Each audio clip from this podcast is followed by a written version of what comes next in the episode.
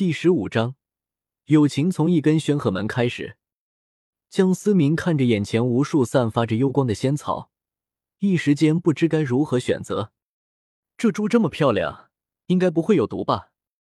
江思明弯下身子，摘取了一朵最漂亮的，妥妥的外貌协会资深成员。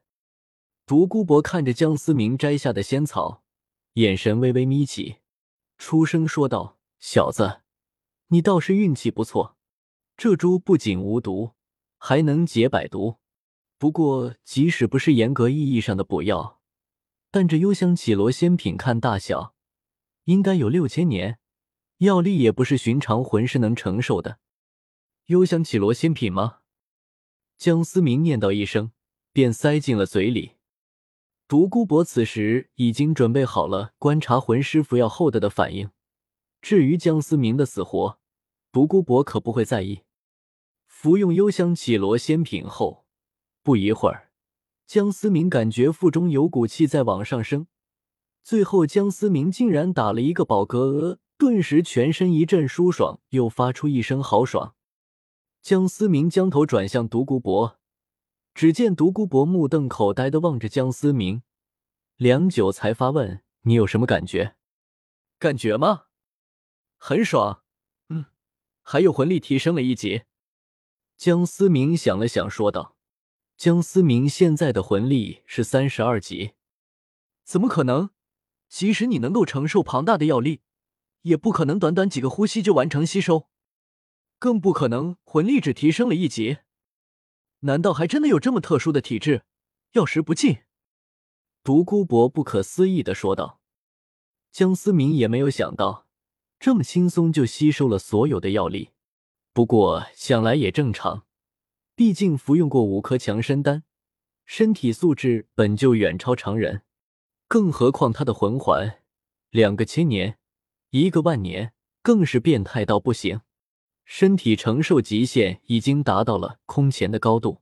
其次，倒也不是六零零零年的幽香绮罗仙品药力不强，只能说江思明魂力太过浑厚。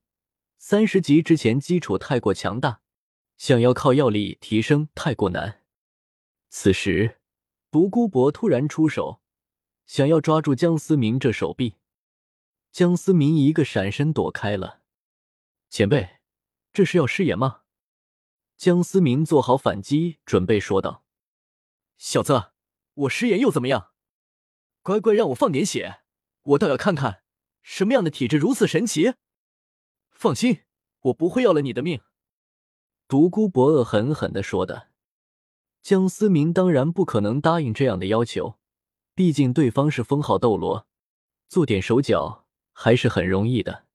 更何况自己的身体又岂能轻易让他人拿去研究？江思明释放武魂，绝仙剑和戮仙剑紧握手中，还望前辈遵守诺言。”江思明再次说道。小子，你现在只有两个选择，要么跪着生，要么站着死。独孤博再次发声，那我偏要选择站着生。江思明说罢，双剑挥舞，形成一个圆形的剑气场，凌厉的剑气伴随着侵蚀作用的杀伐之力，在独孤博周身肆意横行。独孤博向后退了两步，挥动袖袍施展魂力抵挡，竟然还是被一道剑气划伤了胳膊。抬头怒视江思明，伤口处杀伐之力不停肆虐，想要侵入独孤博的身体。独孤博试图用魂力阻止，却不能彻底清除这怪力。此时，江思明已经在数十丈之外。小子，没想到你小小年纪，实力如此强劲。老夫再给你一个选择，做老夫的弟子，老夫不仅不杀你，还让你做老夫的孙女婿。独孤博诱惑说道：“前辈的好心，晚辈心领了。不过晚辈已经有十房老婆了，辜负前辈的好意了。”江思明睁着眼睛说瞎话：“小子，我看你是敬酒不吃吃罚酒。”独孤博睡者释放了武魂，第三魂环亮起，释放出一阵幽绿色的光点，只是。光点洒落在江思明，未起到半分作用。老夫倒是忘了，你吞服了幽香绮罗仙品，百毒不侵。不过凭借老夫封号斗罗的魂力，你根本不是对手。独孤博再次开口。独孤博收起武魂，释放磅礴魂力，向着江思明冲了过来。江思明笑了笑，独孤博毕竟是用毒的高手，现在江思明吞服幽香绮罗仙品后，根本百毒不侵，独孤博的威胁就大打折扣。等等，前辈，你一辈子用毒，最后却会被自己的毒毒死，难道不可惜吗？江思明说道：“小子，你的遗言就是这些吗？”独孤博并不承认，但是已经停下了手中的攻击。前辈，你已经快病入膏肓了，这点你应该了解。”江思明慢慢说道。“哼，就算你说的是真的，我独孤博纵横一生，活了一大把年纪也是赚够了，还不需要你一个小辈来威胁我。”独孤博反击道：“那当晚辈没说，可怜前辈的孙女，可能在花季之年早早陨落。”江思明依旧淡淡说道。独孤博面露挣扎，他守着冰火两仪眼这么大的宝地，什么毒都能解，唯独解不了武魂自带的毒素。他是活够了，但实在可惜他的孙女。最终叹了一口气：“小子。”如果你真的有办法解我的碧鳞蛇皇的毒，我就放过你。不好意思，前辈，我不会解毒。你在耍我！独孤博恶狠狠的说道。前辈先不要着急，我虽然不能，但是我的同伴可以。我有一个同伴，用毒丝毫不在前辈之下，可能还犹有过之。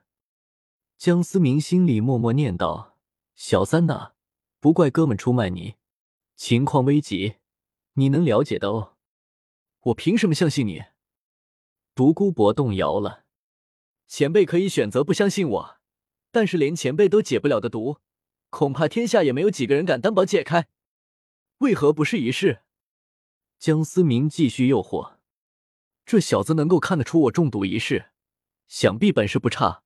刚才还装作不认识幽香绮罗仙品，真是客气。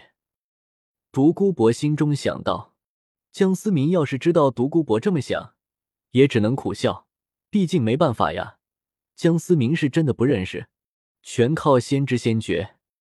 好，我相信你。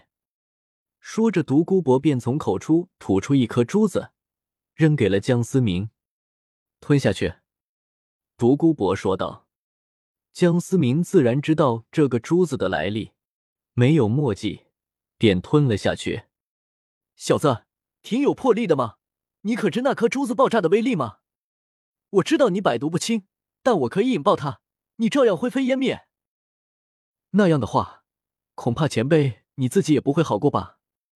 江思明一点都不担心的说道：“好小子，有魄力。”独孤博露出赞赏的目光。江思明提着剑，慢慢向独孤博走去。小子，你要干嘛？独孤博不解的问道。前辈伤口上的杀伐之力，如果我不来清除，恐怕那块肉只能割掉了。江思明说着，便收回了了杀伐之力，随后随意的坐在石头上，点上了一支烟，吞云吐雾。小子，那是什么东西？怎么你嘴里还冒烟了？独孤博好奇宝宝的问道。江思明没有多说，给了一根玄鹤门给独孤博，别用火点着，用嘴吸，吸进肺里，再吐出来，爽的一逼。独孤博照样子画葫芦，也学着江思明动作，吸一口又吐出来。小子，老夫名为独孤博，我还不知道你叫什么名字呢呢。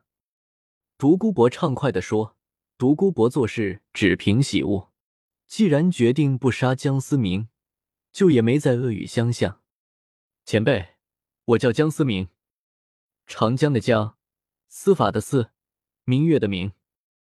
江思明说道。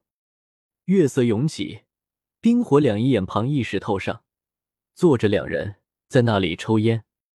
江思明边抽边想，自己今天的决定太过冒险。他本不应该来冰火两仪眼，因为原著的关系，他从一开始就并未将独孤博放在对立面。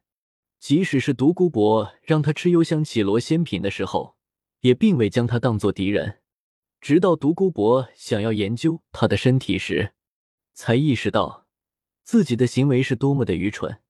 这是真实的世界，他认识独孤博，可独孤博不认识他，就当买了个教训吧。江思明吐出一口烟，淡淡的说道。